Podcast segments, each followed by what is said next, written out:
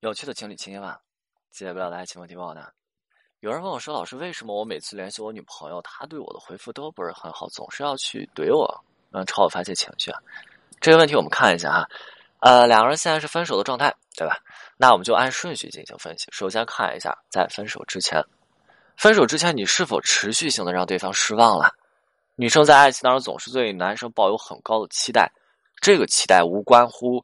女生所要想要得到的那些东西，而是这些女生希望啊，男生能够在这份爱情当中能够更加的主动、更加的用心、更加的上心。但是如果啊，就是因为男生对女生的不上心，在最后分手的时候，那那个时刻，男生竟然还是 get 不到这些东西，分手之后女生会不会恨男生？是必然的。就像曾经的一个例子哈，之前举过，一个男生在分手，在女生分手的时候跟女生说。哎呀，我最近好不容易下定决心，我要跟你结婚走下去了，你到底要闹哪个样子呀？女生这一听是气不打一处来啊！女生就跟男生说：“我从最开始跟你在一起的时候，我就是要跟你走到未来的，我就是想跟你去结婚。你现在竟然跟我说你最近才决定，那你之前都是在逗我玩了，对吧？”然后女生就想：这这真是一个不负责任的男人。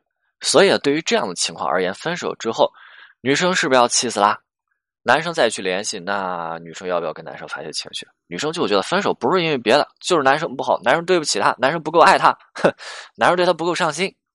女生这个时候会特别的情绪化。如果在这个情况之下，我们没有办法去疏导好女生的情绪，慢慢的案子就会从情绪性分手转变成认知性分手。女生慢慢就会觉得说是自己瞎了一双眼，这样的男人如此糟糕，还是算了吧，对吧？从情绪性分手转变成认知性分手，在转变之后，女生慢慢开始拒绝和男生沟通和交流，所以这个时间段，女生的发泄情绪反而是挽回的一次机会。当然，我们再看哈，呃，分手之前两个人虽然有矛盾，但是可能别的案子情况哈，分手之前两个人虽然有矛盾，但是情感问题嘛，一个巴掌拍不响，产生争吵。分手之后，女生仍有留恋的这么一个情绪在，仍然啊跟男生保持联系，但是就是这个时候。男生有一些操作了，开始秀起来了。男生开始死缠烂打，女生那时候是不是很厌烦？这样子的厌烦，也不会让女生对男生留有任何的好脾气，甚至女生最后对男生那点感情、那种留恋都被男生亲手给抹灭掉了。在这个过程当中，女生还会产生责怪男生的念头。当然，如果在这个过程当中，男生做了更多糟糕的事情，比如说有这么一个男生。女生在和他分手之后啊，还能和男生聊天，这挺好的哈。甚至有一天，女生跟男生说：“我给你买套衣服吧。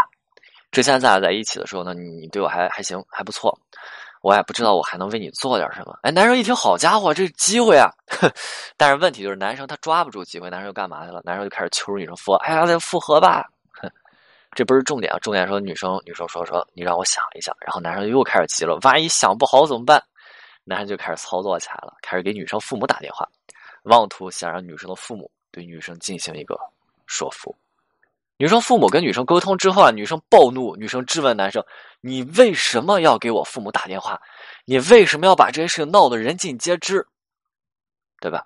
你为什么要这个样子？”啊，男生开始跟女生耍赖啊，因为我爱你啊。那天两个人谈的时候，正好女生的闺蜜也在，看到男生这样耍赖的样子，女生闺蜜是气不打一处来啊，就反驳男生说。你这个叫做爱，所以你爱一个人，你就可以使可劲儿的使劲儿让这个人难受，对不对？你做事一点都不负责任。男生那时候脾气也上来了，啊，你你外外人有什么好对我们的感情指手画脚的？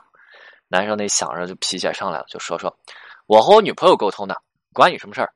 然后就把女女生的闺蜜给骂了，女生拉起闺蜜就走。自此，男生每次给女生发消息，收到的。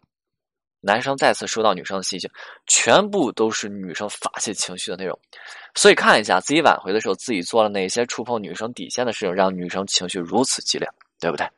对于这样的情况而言啊，我们怎么做？